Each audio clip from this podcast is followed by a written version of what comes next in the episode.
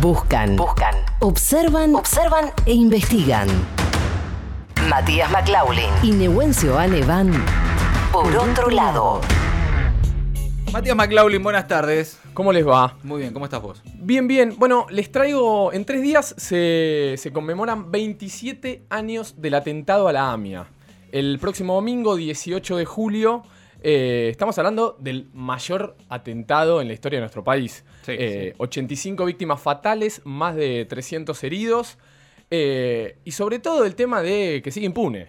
Digamos que pasan Sí. los años y que no hay justicia. Y cuando hablas principalmente con los familiares, hay un descreimiento en la justicia, en que en algún momento van a tener alguna respuesta que, digamos, no te digo que se contentan, pero por lo menos ellos quieren mantener la memoria, mantener los homenajes, que se recuerde este terrible atentado, porque lejos están de, de considerar que haya justicia en esta tragedia, en este atentado tan fuerte que, que sufrimos en el 18 de julio de 1994. Creo que Es que lo que es la investigación y, y la causa es un pantano ya. Es la causa y la, está la causa del encubrimiento y el encubrimiento del encubrimiento. Hay, eh, hay es- subcausas, sí. Claro.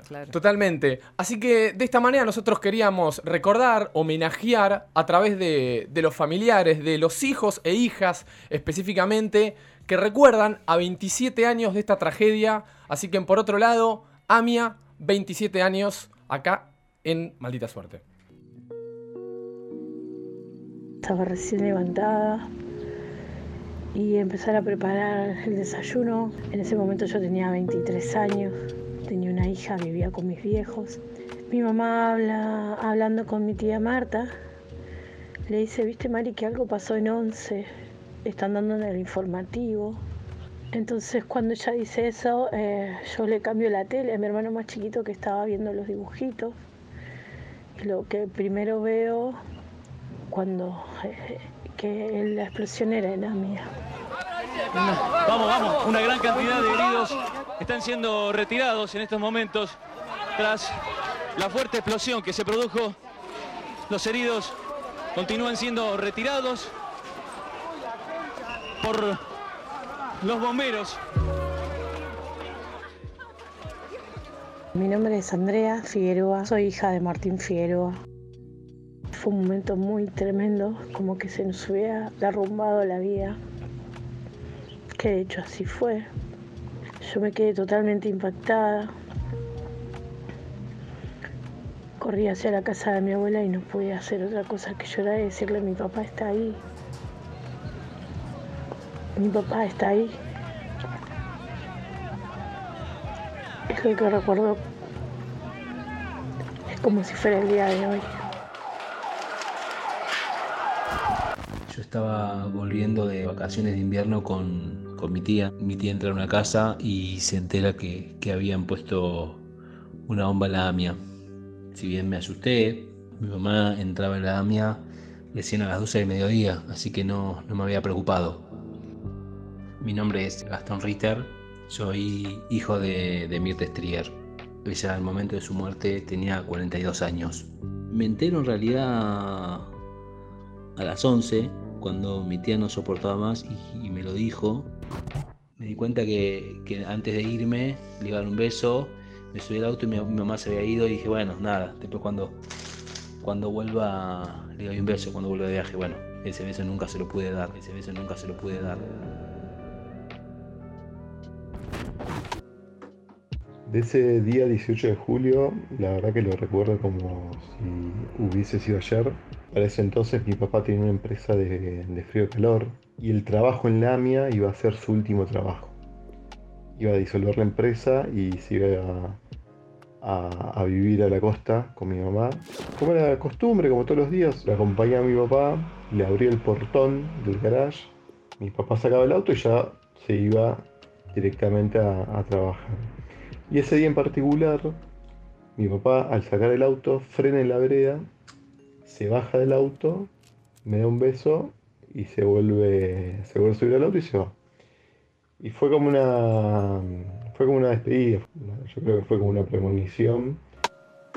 Mi nombre es Agustín y soy hijo de Néstor Américo Serena, víctima del atentado a la AMIA.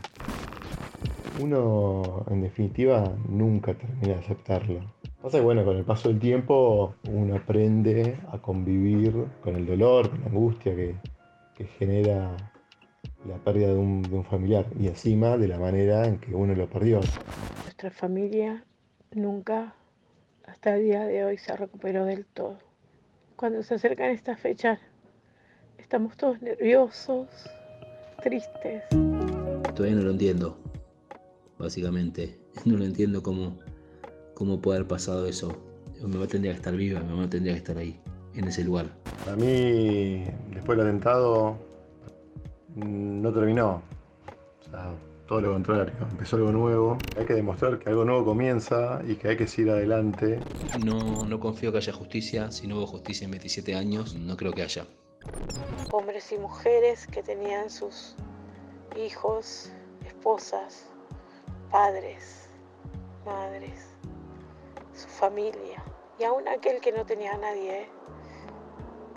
Esa gente tan valiosa que por la locura de unos pocos desaparecieron de este mundo.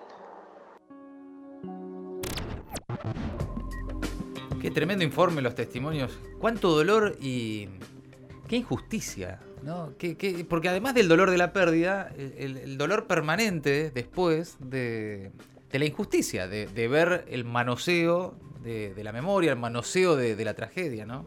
Por eso decía que muchos me comentaban esto, que necesitan estos homenajes, necesitan recordar, necesitan que no se pierda la memoria, que recordar a cada una de las víctimas, y no solo las víctimas fatales, estamos hablando de familias que quedaron destrozadas. ¿eh? Claro, claro. Eh, que es muy difícil volver a reponerse luego de eso. Y son fechas eh, que muchos de nuestros oyentes van a recordar, generalmente se recuerdan estos sucesos tan históricos, qué estabas haciendo ese día, cómo te enteraste, cómo fue.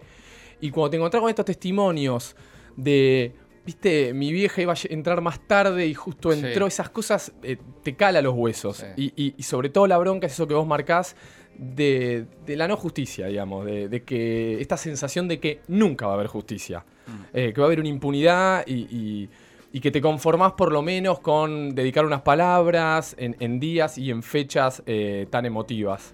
Mm. Así que esta era una manera también de recordarlo a través de los hijos e hijas, a través de esta nueva generación que al fin y al cabo van a tomar, van a mantener esas banderas y van a seguir reclamando por justicia. Matías McLaughlin, Nehuencio Ane, a 27 años del atentado a la AMIA, informe especial. Por otro lado, el maldita suerte. Maldita suerte. Siempre del lado de los buenos.